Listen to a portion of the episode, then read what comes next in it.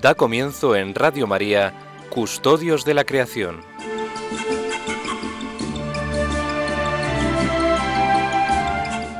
Dirigido por Lorena del Rey.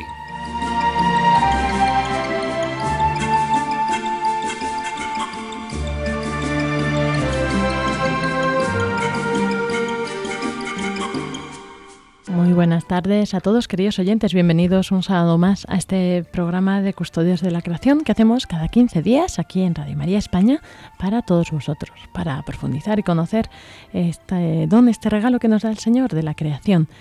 Hoy tenemos con nosotros aquí a, a, Iván Renilla. Buenas tardes, Iván. Muy buenas tardes, Lorena. Muy buenas tardes, señores oyentes. Y bueno, un saludo muy afectuoso y un abrazo muy fuerte para, para Francisco y para, y para Pablo. Pablo. Hoy no nos acompañan aquí en el estudio, pero tendremos ahora la, el editorial de, de don Francisco Marcos, que siempre nos prepara, aunque no pueda asistir. Y después, pues la gran parte del programa lo ocupará una entrevista que hemos realizado a Monseñor Fernando Chicarellano, que es el observador permanente de la Santa Sede ante la Organización de Naciones Unidas para la Alimentación y Agricultura, la FAO. Y él, pues con motivo de, de este aniversario de la Laudato Si, de la encíclica Laudato Si, queríamos eh, pues entrevistarle para que nos contara nos compartiera pues desde allí donde está él, desde el corazón de la iglesia, cómo estaba viviendo eh, pues todo este asunto, cómo había cambiado. Entonces vamos a dividir esta entrevista eh, en dos programas. Tendremos la primera parte que trata las cuestiones ambientales eh, principales, la principal problemática ambiental en este programa y el programa próximo será más específico sobre la encíclica Laudato Si. Así que bueno, sin esperar ya más, nos vamos a hacer esperar, vamos a pasar al editorial de Francisco Marcos y a continuación pues ya iremos con Monseñor Fernando.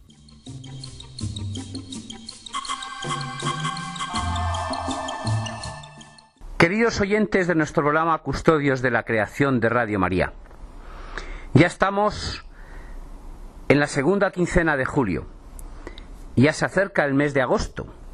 El mes de agosto es sobre todo en España el mes de las vacaciones. En julio los estudiantes, algunos, han tenido vacaciones, pero los que trabajan en muchos casos siguen trabajando. Sin embargo, el mes de agosto ya es el mes de las vacaciones. Las vacaciones son, como dijimos en, el editorial anterior, un tiempo idóneo para disfrutar de la naturaleza, de la montaña, del mar, de los pueblos perdidos en nuestra inmensa geografía. El mes de agosto es además un mes muy especial.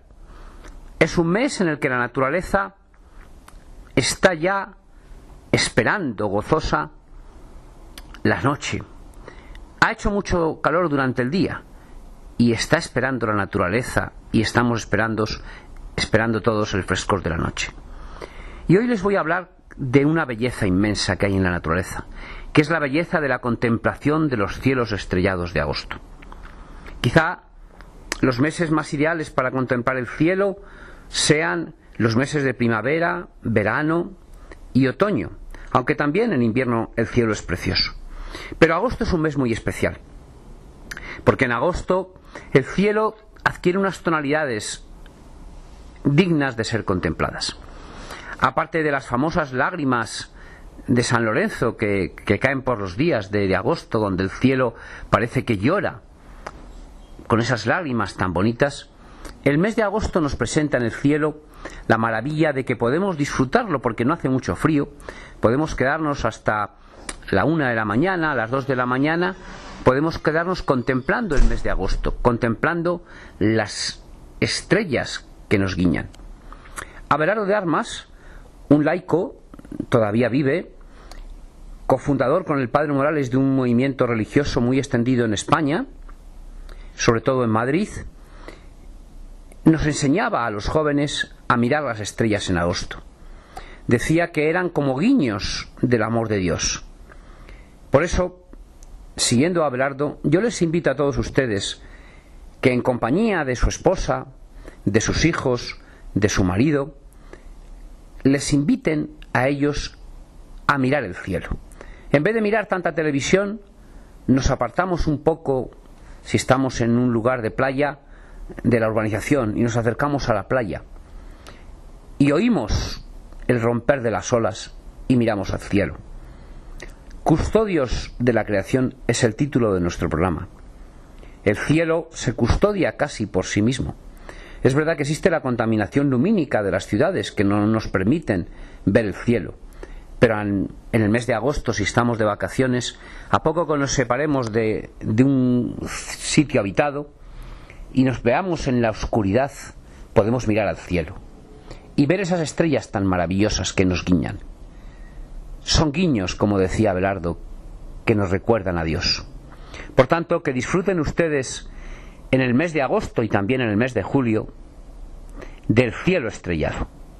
Que tengan muy felices vacaciones. Nos volveremos a escuchar en el mes de agosto porque nuestro programa sigue en el mes de agosto. Un cordial saludo.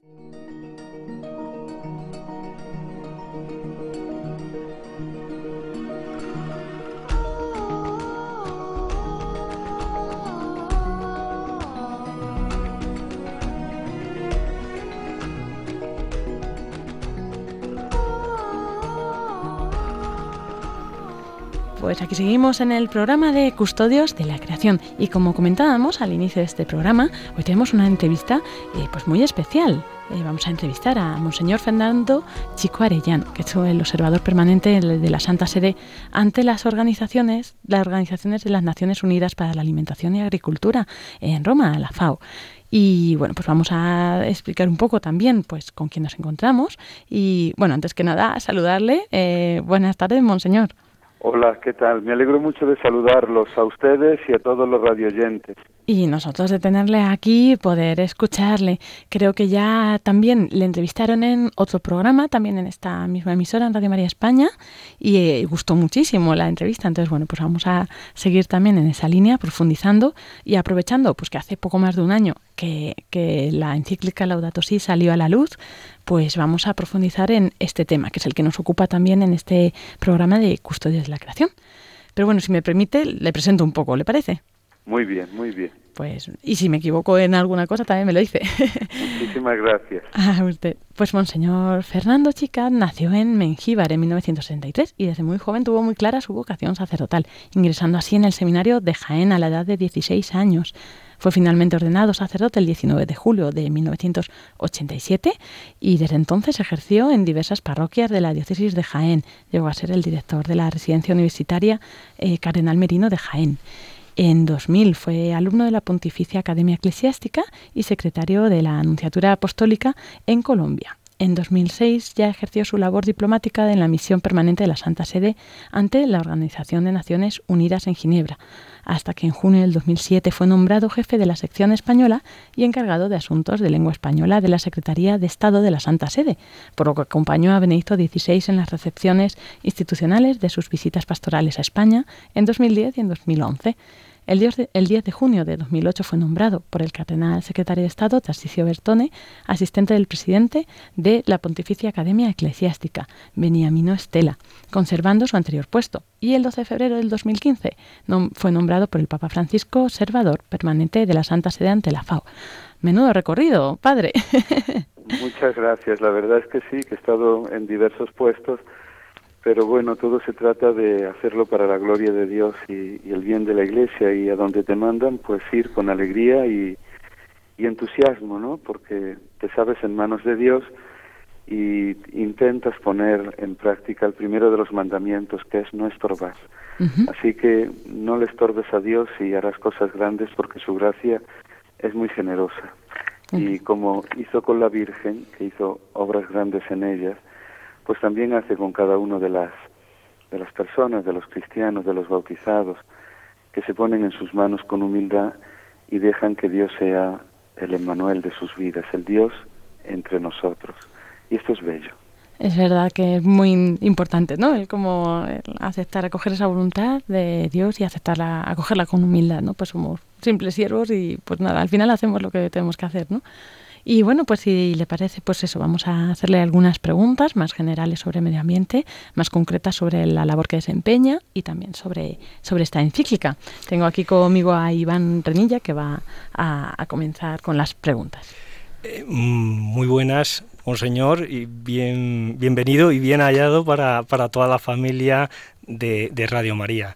Es un placer. Para mí, para mí es un honor y un placer estar aquí con todos ustedes y a través de estas ondas pues poder difundir un poco el, el pensamiento de la Iglesia, su doctrina social, el palpitar del corazón del Papa que lleva pues el cuidado de la creación muy dentro de sí y nos invita a nosotros a colaborar con Dios creador en el cuidado de su obra. Pues desde luego es completamente recíproco, Monseñor. Es un gran honor tenerle con nosotros. Si le parece, eh, le voy a hacer la primera pregunta. Eh, usted eh, es un gran amante de la naturaleza. ¿Nos podría decir cuáles son los problemas más graves que tiene el medio ambiente en el mundo actualmente? Pues mire, mm, hay diversas problemáticas. Yo ahora, en esta semana, estoy participando en la 23 sesión del Comité de Bosques de la FAO, organización ante la que estoy acreditado como representante del Santo Padre. Y entonces, pues naturalmente, toda esta semana estamos en torno a la problemática y a las distintas eh, circunstancias y aspectos que rodean toda la temática forestal, ¿no? Entonces, pues yo creo que eh, empezando por esto, que es lo que estoy tratando hoy, pues uno de los problemas más graves del medio ambiente actualmente es justamente este, la desforestación, la pérdida, la desaparición de enteras zonas boscosas. Esto es un problema que realmente ha de preocuparnos, porque, bueno, donde hay bosques hay vida. Los bosques no solamente producen pues eh, mucho oxígeno, sino que también pues mitigan todas las emisiones de CO2. Por tanto, el bosque hoy es un tesoro que hay que proteger con todas nuestras fuerzas. No se trata simplemente de plantar árboles, que ya es muy importante, ¿eh? ya es muy importante. Se trata al mismo tiempo también de cuidar los que tenemos, de cuidarlos y sobre todo de hacer lo posible porque estos bosques no ardan, no ardan. Entonces, uno de los grandes, podríamos decir, de las grandes heridas que el mundo actual, tiene es la desaparición de la zona verde, de los bosques.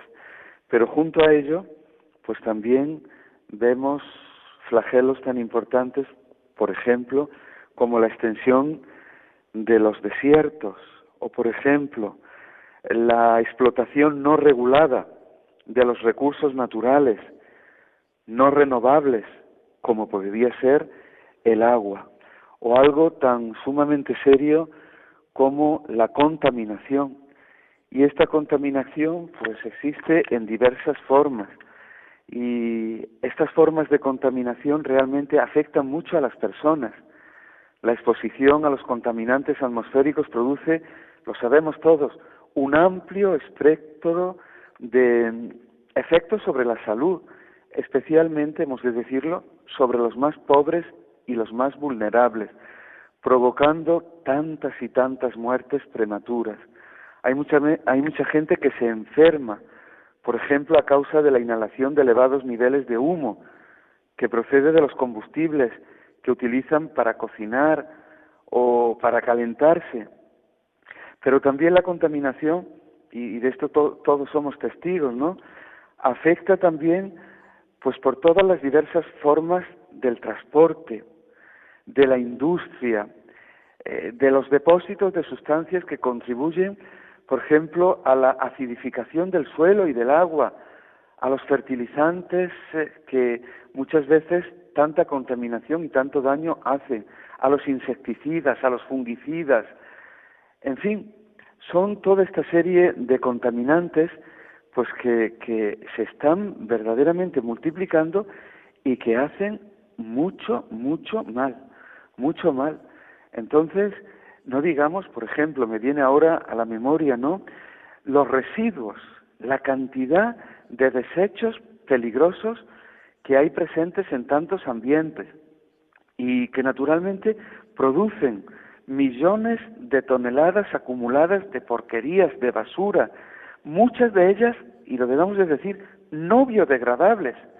Son residuos que vienen pues de los mismos domicilios o de los centros comerciales, o por ejemplo los residuos de la demolición de casas, o los residuos que se producen en las clínicas, o los residuos electrónicos, o los residuos eh, tóxicos, radiactivos.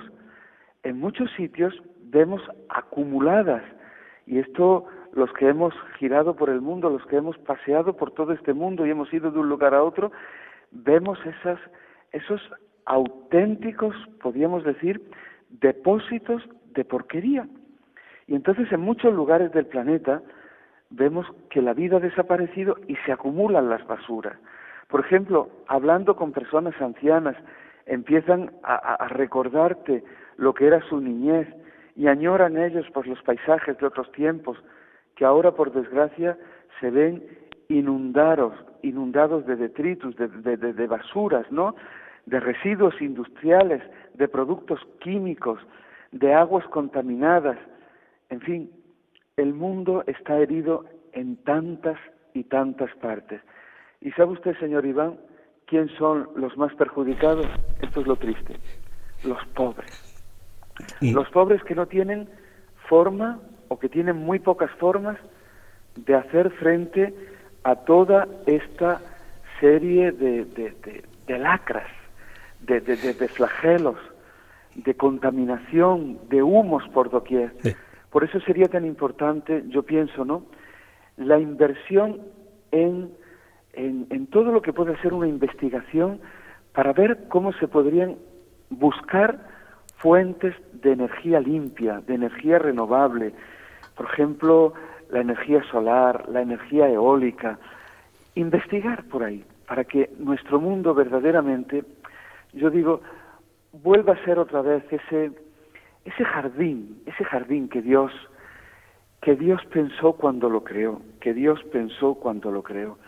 Entonces, realmente, mire, el mundo sangra, pero no podemos perder la esperanza, porque todo este mal, con la ayuda de Dios, con la ayuda de la técnica, con la solidaridad internacional, con la colaboración de unos y otros, de distintas instancias.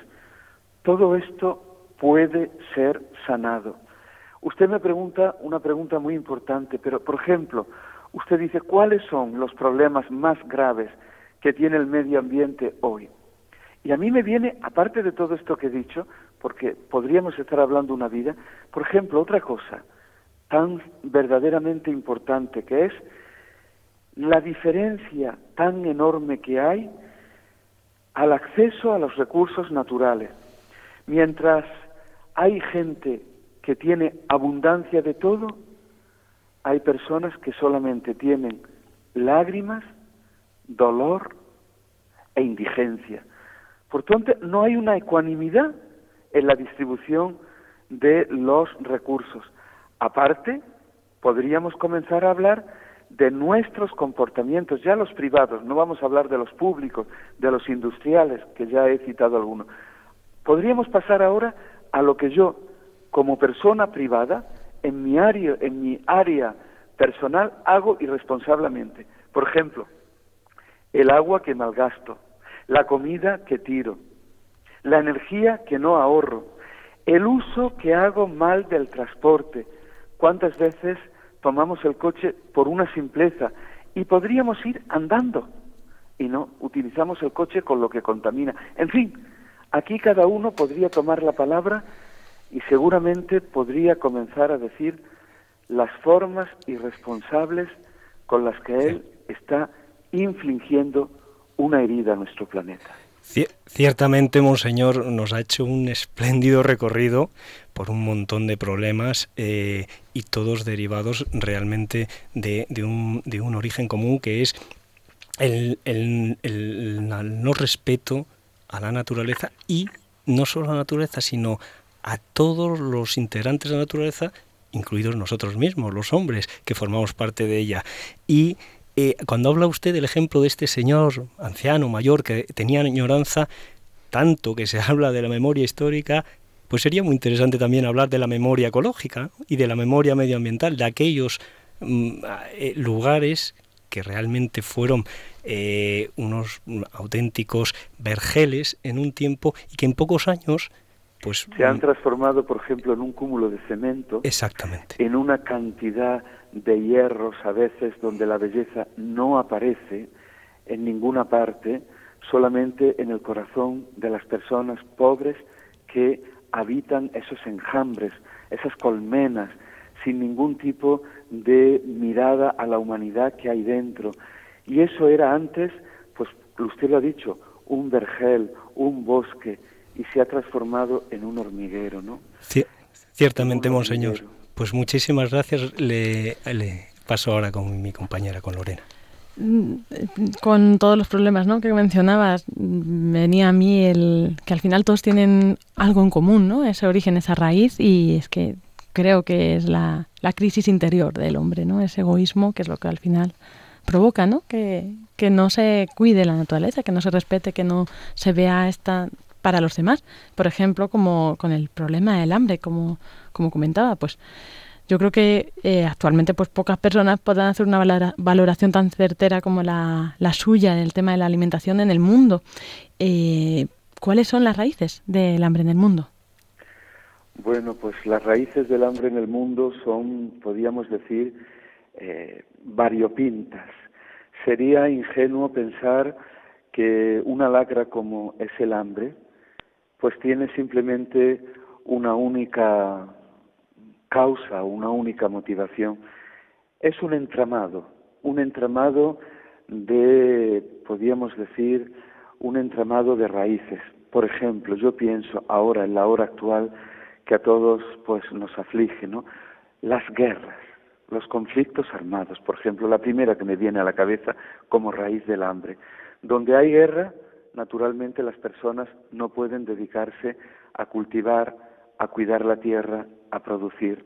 Pero junto con eso podríamos seguir enumerando causas.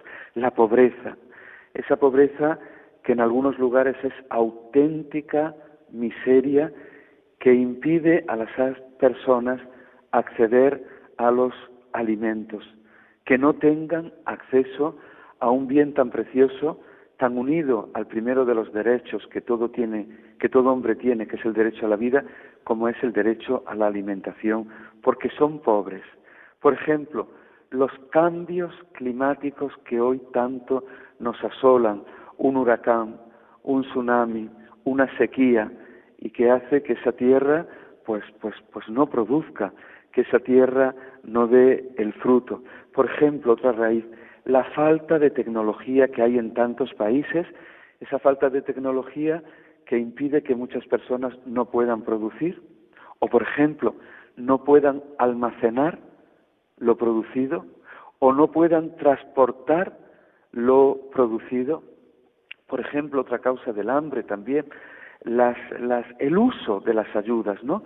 Muchas veces hay ayudas que llegan a países, a personas, y que la ayuda, en una medida, pues tiene un valor fundamental, que te ayude. Pero si esa ayuda no va bien medida, esa ayuda eh, se extrapola, pues entonces hacemos que las personas se acostumbren a vivir subsidiadas y no tengan o la capacidad o no tengan eh, eh, el deseo de aprender a producir esto es un fenómeno muy complejo, lo del tema de las ayudas, que hay que saber estudiar muy bien. El hambre tiene, he dicho algunas, podríamos seguir enumerando, raíces variopintas. Muchas veces esas raíces tienen un factor común, que es que el corazón del hombre está herido por el pecado.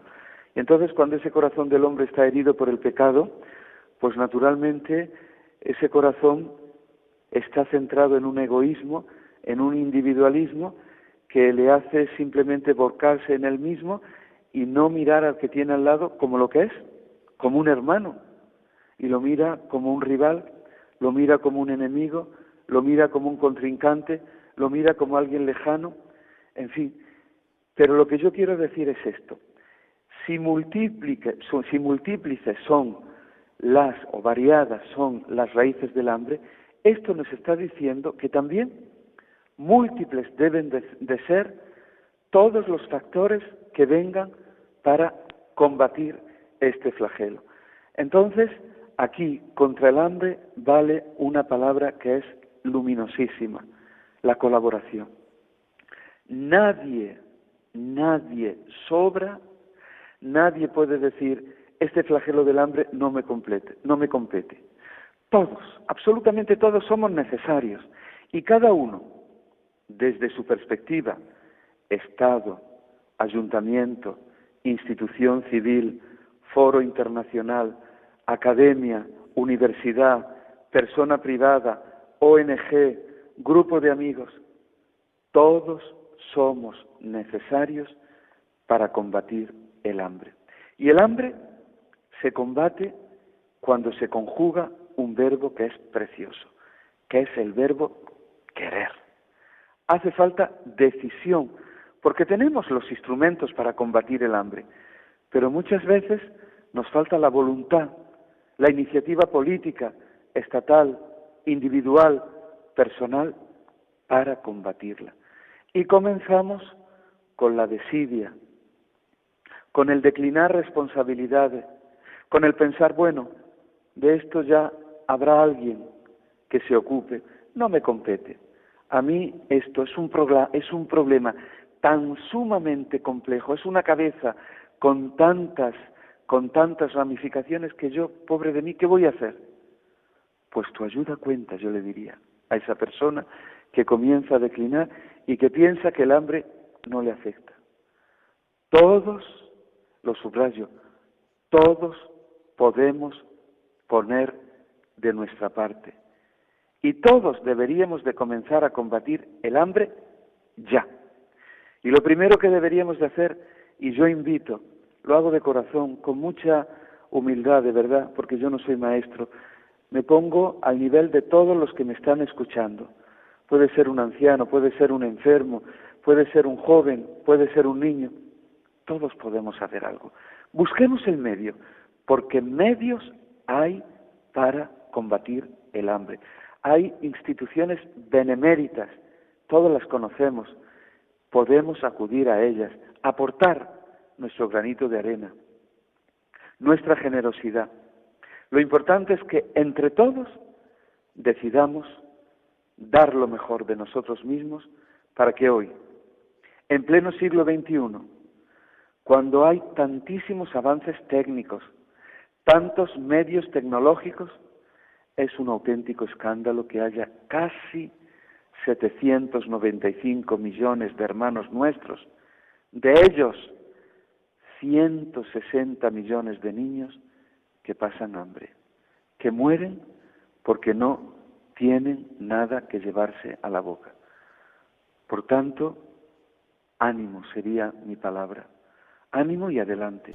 Entre todos lo vamos a conseguir. Y ojalá que perteneciéramos todos los aquí presentes, los que estamos escuchando este programa, a la generación que viera desaparecer el hambre ya. Gracias por estas pistas que nos proporciona, ¿no? Para nuestra acción también, pues, eh, individual, nuestra responsabilidad que también tenemos con este tema. Es esta la erradicación del hambre, uno de los objetivos del milenio, ¿no? Para el año 2030. Eh, con todo esto que nos decía, todos los medios que hay, ¿realmente se están dando esos pasos para conseguirlo? Bueno, pues se están dando pasos hermosos, muy hermosos, muy importantes, si uno ve las cifras que manejan instituciones tan serias como la FAO o el Programa Mundial de Alimentos o el Fondo Internacional para el Desarrollo Agrícola, uno ve que desde hace unos años aquí el número de hambrientos pues va disminuyendo. Naturalmente, como en toda obra humana, ¿eh? porque no hay obra humana que no pueda ser perfectible. Naturalmente que se pueden hacer más cosas, que se deberían de hacer más cosas, que todos podríamos hacer más cosas. Nadie puede decir yo he llegado al máximo, yo he dado todo lo posible en una cosa tan importante y tan positiva como combatir el hambre. Se están dando pasos y esto, si yo dijera que no, pues estaría engañando al público, a los oyentes que nos están escuchando. Pero naturalmente habría que hacer más. Y yo iría a la raíz de este habría que hacer más. Y me parece que la raíz está en esto.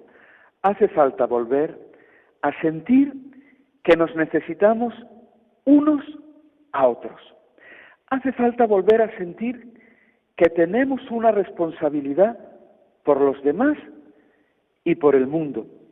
Hace falta verdaderamente sentir como algo propio que vale la pena ser buenos y honestos y poner nuestra inteligencia, nuestro corazón, nuestras capacidades al servicio de la bondad y de causas tan importantes como la lucha contra el hambre. Ya hemos tenido todos mucho tiempo de degradación moral, ya hemos visto lo que significa burlarse de la ética, de la bondad, de la fe, de la honestidad. Pues bien, yo creo que ahora llegó ya hoy la hora de advertir que no podemos seguir siendo hombres y mujeres superficiales y que cuando lo hemos sido, en todos los planos, estatales, internacionales, civiles, económicos, sociales, cuando el hombre se ha dado a la superficialidad y al egoísmo, lo único que ha cosechado es dolor y lágrimas. Entonces, ya ha llegado el tiempo de abandonar los intereses mezquinos, los intereses sesgados, ha llegado de verdad la hora de renunciar al mal, al devolver mal por mal, a la ley del talión. Ha llegado ya la hora, yo creo que ya ha llegado la hora de aparcar la violencia, la crueldad y de desarrollar todo lo que pueda ser una verdadera cultura de la virtud en todos los campos, en todos los campos. Y por lo que a mí compete y de lo que yo me ocupo, ha llegado ya la hora de desarrollar una verdadera cultura del cuidado del ambiente, del esmero por el ambiente. Yo me acuerdo, por ejemplo, y lo quiero compartir con todos los que me oyen, por ejemplo, me viene ahora a la cabeza el ejemplo de Santa Teresita del Niño Jesús. Esta figura tan luminosa, esta figura tan emblemática, esta figura tan hermosa. Esta figura de Carmelita descalza nos invita a todos a, practicar lo que ella llamaba el pequeño camino del amor, a no perder la oportunidad de una palabra amable, de la importancia de una sonrisa, de un gesto siempre lleno de paz, siempre lleno de amistad.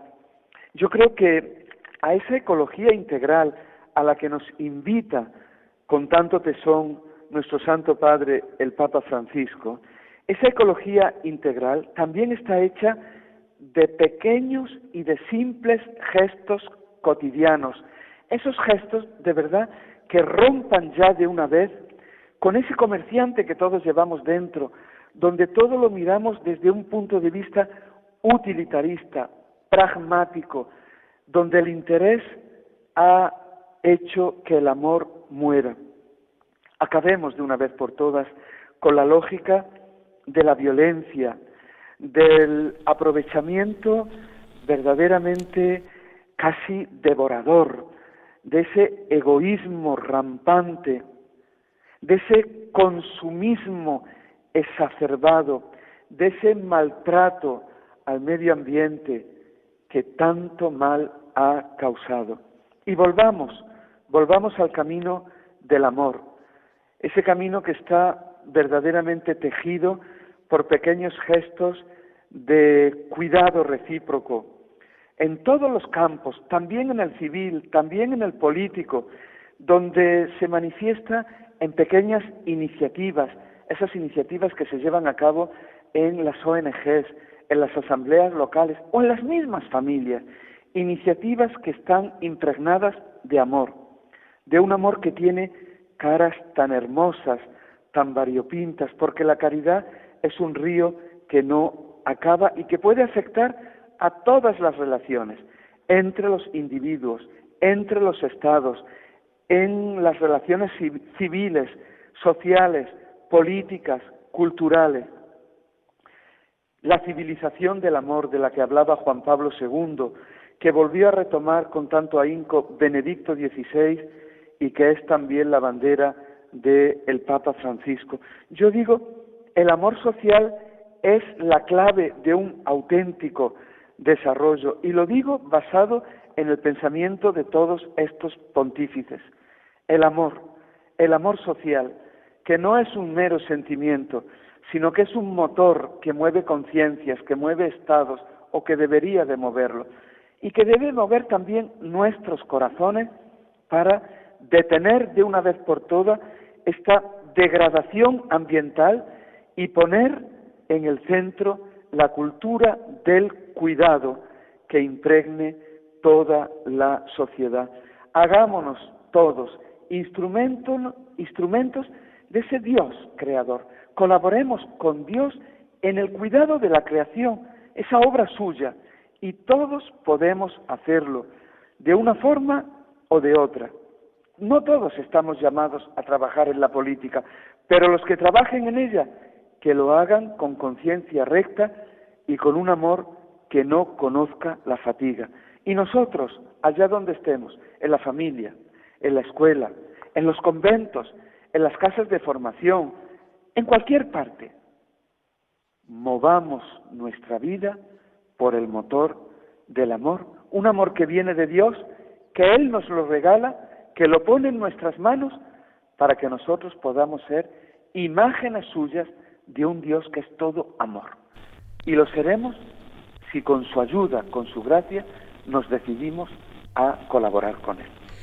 Monseñor, eh, me ha impresionado enormemente una cifra que ha dado usted, no en esta pregunta, en, esta respuesta que ha dado, sino en la anterior, la de más de 160 millones de niños que padecen hambre y sufren y... Y que lloran, y que lloran porque no tienen nada que comer, eh. niños que no han alcanzado la estatura que debieran a su edad, niños que no tienen el peso que debieran. ¿Por qué? Porque le faltan micronutrientes, porque le faltan eh. vitaminas, proteínas, porque le falta en definitiva amor. Efectivamente, monseñor. Y son mm, víctimas de la desnutrición y por tanto víctimas de, de por decirlo así, es así, debemos reconocerlo, nuestro egoísmo. Eh, yo he pensado en esa cifra y es que fíjese, monseñor, son casi, no casi, tres veces y media la población española. Es decir, eh, casi cuatro veces la población española. Es, es verdaderamente una cifra impactante. Señor Iván, ¿sabe usted lo que pasa?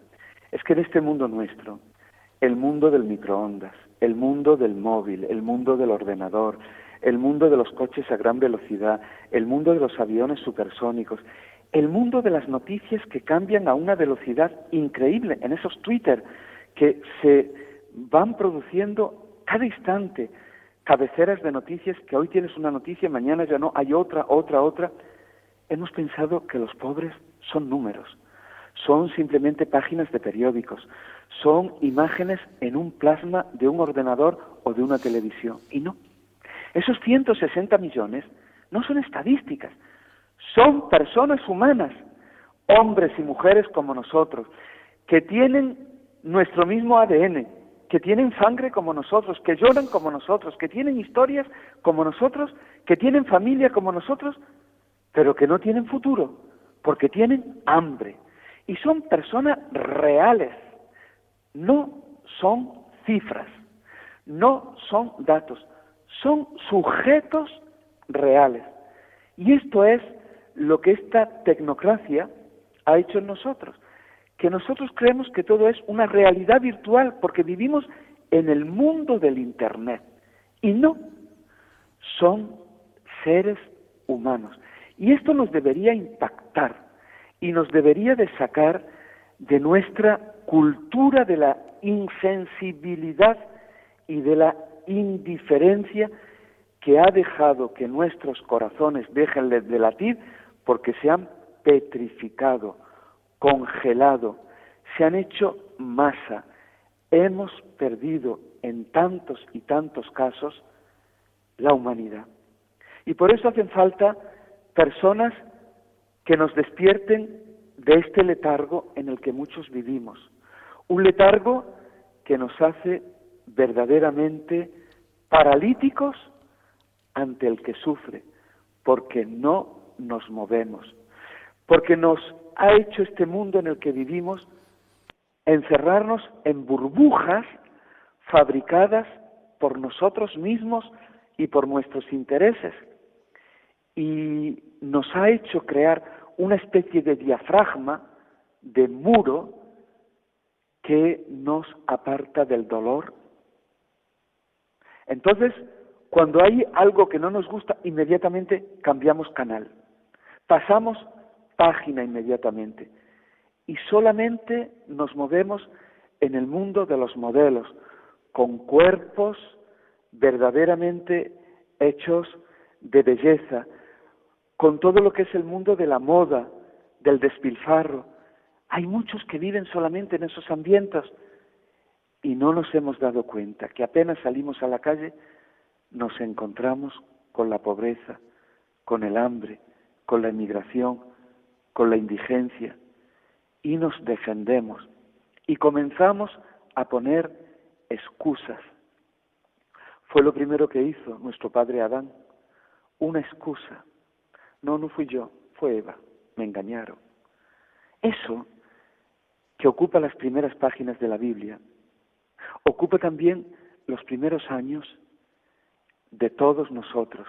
Desde pequeños hemos aprendido a echarle la culpa al otro, a descargar nuestras propias responsabilidades en el otro. Y entonces nosotros así nos amparamos, nos defendemos, nos aislamos. Esto es tremendo, señor Iván. Eh, Esto es tremendo. Y hace falta de nuevo sumergirnos en la ducha del Evangelio para despertarnos del el letargo que a tantos de nosotros nos impide movernos por el amor y conjugar un verbo tan hermoso como es el verbo amar, el verbo compartir, el verbo ser generoso, en fin. Pero hoy, hoy podemos despertar con la ayuda de Dios. Y por eso tan importante es rezar y pedirle a Dios, Señor, que yo nunca caiga en el sopor de la indiferencia. Y si he caído, arrepintámonos, porque mire, la palabra conversión es una palabra para las cuatro estaciones, para las veinticuatro horas del día para los 365 días del año, convertirnos del pecado que nos lleva a no actuar, a dejar que el pobre siga siendo pobre. Y por esto es tan importante rezar, porque en la oración Dios te viene a tu encuentro y te dice, colabora conmigo en algo tan hermoso como es amar a todos, no con palabras que se lleva el viento, con hechos que permanecen, con frutos que no son efímeros. Y ahí en eso todos podemos poner manos a la obra. Efectivamente, Monseñor, eh, claro, acaba usted de nombrar algo importantísimo, que es el pecado de, omisión, que es una falta, un, pecado de desamor. Entonces, mm, le, voy, a hacer una, una pregunta, le voy a cuestionar algo que, bueno, intuyo, intuyo, solamente cuál puede ser su respuesta después de cómo mm, las, todas las cosas que nos ha dicho sobre lo que hay que cuidar. Eh, su santidad, el Papa Francisco, nos ha dicho a todos los católicos al inicio de su pontificado, sean custodios, cuiden la familia, cuiden la naturaleza, cuiden a los niños, cuiden a los ancianos. Y, nuestro programa de Radio María, eh, Monseñor, eh, se llama Custodios de la Creación. Entonces, concretamente la pregunta es, ¿qué es lo que desde su punto de vista debemos custodiar? Pues mire, me alegra mucho que me haga esta pregunta. Le voy a dar un dato. Mire, el Papa Francisco fue elegido un 13 de marzo, pero inició oficialmente su pontificado el 19 de marzo, día de San José, custodio del Redentor, custodio de la Iglesia. No lo olvidemos, ¿eh? Empezó su pontificado la solemnidad de San José el Papa Francisco. Y en su escudo, en su escudo pontificio, tiene uno de los signos que recuerdan a San José. Él es muy devoto de San José y pone muchas de sus intenciones de pastor de la Iglesia Universal bajo el patrocinio de San José. Entonces, esta palabra custodiar es muy importante, porque a todos nosotros nos pone ante una vocación extraordinaria que todos tenemos desde el nacimiento y mucho más desde nuestra condición de bautizados y discípulos de Jesús, que es la vocación de ser cuidadores, de ser protectores, comenzando por proteger lo primero que hay que proteger, que es la vida, que es el primer de los derechos. El cimiento de todos los derechos del hombre comienza por el derecho a la vida. Esta vocación que todos tenemos de ser custodios, a ejemplo de San José, esta vocación que todos tenemos de ser cuidadores, protectores, es lo contrario de la cultura que hoy tanto se da y que es la cultura de la indiferencia y de la insolidaridad. Es la cultura que tanto el Santo Padre Francisco pues nos recuerda, esa cultura que tanto hoy se conjuga, que es la cultura del descarte. El usa y tira que vemos en tantos productos que compramos en el supermercado es una cultura que tiene una raíz más profunda, antropológica, porque muchas veces al que usamos y tiramos es al hombre que tenemos delante, a nuestro hermano. Es esa cultura pragmática que nos ha hecho prescindir del amor y poner solo el aprovechamiento y la utilidad. Es una cultura, esta del descarte, que nos lleva a pues a despreciar o a encerrar o a aparcar a personas que ya no producen, por ejemplo, ancianos, por ejemplo, enfermos, por ejemplo, la vida de los concebidos y aún no nacidos. Entonces, estas personas en el seno de sus madres vienen descartadas. ¿Cuántos hay que se descartan en el mismo seno de sus madres? El seno de su madre que debía de ser un seno de vida se transforma en un cementerio. Esto es terrible. Esto es tremendo. Esto es algo que te hiela el alma. Entonces, cuando ya no vales, cuando ya no produces, cuando ya no sirves, te desprecian, te verdaderamente te minusvaloran, no te tienen en cuenta. Esto es verdaderamente algo atroz. ¿Qué nos está diciendo esto? Mire usted, señor Iván, nos está diciendo algo tan importante como es lo que dijo su santidad el Papa Benedicto XVI, que fue esta frase para mí auténticamente luminosa y que el Papa Francisco recoge en Laudato Si número 217. Dice así, los desiertos exteriores se multiplican en el mundo porque se han extendido los desiertos interiores.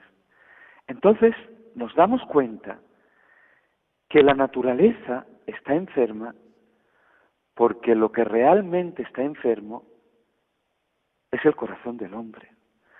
Entonces, La crisis ecológica que todos vemos, que todos padecemos, de la que todos nos quejamos y que todos, verdaderamente unidos como una piña, deberíamos poner mano a la obra para solucionarla, esta crisis ecológica, en realidad, lo que nos está llamando es a una auténtica conversión interior, a una auténtica conversión interior que nos libre de ese pragmatismo tan desolador que hay. Esa conversión ecológica a la que el Papa Francisco nos invita, esa en realidad nace de un encuentro personal con Cristo. Mire, cuando una persona se encuentra con Jesús, que es dador de todo don, en un clima personal, interior, de ahí, de ese encuentro personal con Cristo, nace un auténtico cambio de vida. Cuando ese encuentro es verdadero, auténtico, humilde, real, no nos puede dejar indiferente. El que ha descubierto a Cristo como amigo, como Señor, como su Dios, no puede permanecer igual que como cuando no lo conocía, o como cuando lo conocía de lejos, o de forma teórica. El encuentro personal con Jesucristo nos lleva a vivir la vocación de ser custodios y protectores de la obra de Dios. Y esa vocación no es un lujo para el cristiano, es parte esencial de nuestra existencia si entendemos esta existencia como existencia virtuosa, existencia realmente virtuosa. Ese encuentro con Cristo nos lleva realmente a tomar muy en serio el ser custodios de la creación, como es el título de este programa. Ese ser custodios de la creación no es algo opcional, ni es un aspecto tangencial ni secundario de la experiencia cristiana. Y no tenemos para ello más que recordar el modelo de San Francisco de Asís, cuando este hombre se encontró verdaderamente, un hombre que era de una familia rica, de comerciantes, este hombre se encontró con Cristo, oiga, su vida le cambió radicalmente y comenzó a darse cuenta de sus propios errores, de sus propios pecados, de sus propios vicios, de sus propias negligencias, y arrepentido cambió. Y ese cambio de vida de Francisco se convirtió en un imán que atrajo a otro montón de gente, y de ahí nació la familia franciscana. Pues bien, yo me permito, señor Iván, que usted me haya dado la oportunidad a través de estas ondas de Radio María de a nuestros radioyentes decirles, merece la pena encontrarse con Cristo, merece la pena tratarlo como amigo, merece la pena ese trato asiduo con aquel que es puro amor y al amor nos invita, porque de ahí saldrá una vida, una vida virtuosa, en donde alejados de todo lo que pueda ser superficialidad, egoísmo, de todo lo que pueda ser cerrazón en un mundo hermético y solamente de pecado, abramos nuestra vida a la gracia, a esa gracia que viene de Dios y que es capaz de convertir nuestro corazón de una piedra en un vergel que nos lleve a por donde pasemos a dejar el reguero del amor que recibido de Dios nosotros no tenemos otra labor que transmitirlo, compartirlo y irradiarlo.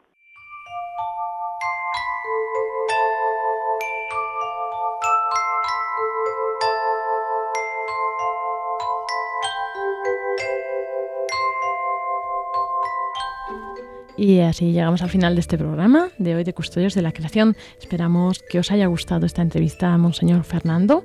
Y bueno, ya sabéis, el próximo día, Iván. Sí, no se pierdan el próximo programa por nada del mundo, porque como han podido comprobar ustedes, estoy seguro que ha sido una auténtica gozada para ustedes escuchar a Monseñor eh, Don Fernando y que nos ha contado mm, la verdad sobre el medio ambiente, cosas interesantísimas, pero aún queda una segunda parte, por favor les esperamos, no nos falte. En 15 días volveremos a retomar y bueno, pues esperamos que os haya servido, bueno, al menos tanto como, como a mí, porque realmente ha sido muy enriquecedora esta entrevista y bueno, pues eso, como decía Iván, hay más. Eh, aún así nos seguimos encontrándose. En las redes tenemos el Facebook Custodios de la Creación. Allí podéis entrar para dejar nuestros comentarios, sugerencias y bueno, pues lo que queráis compartir. Y también el email, ¿te acuerdas Iván? Custodios de la creación arroba radiomaria.es. Ahí también les atenderemos. Pues muchas gracias a todos. Que tengan una feliz tarde de sábado y que Dios os bendiga. Dios les bendiga. Muy buenas tardes.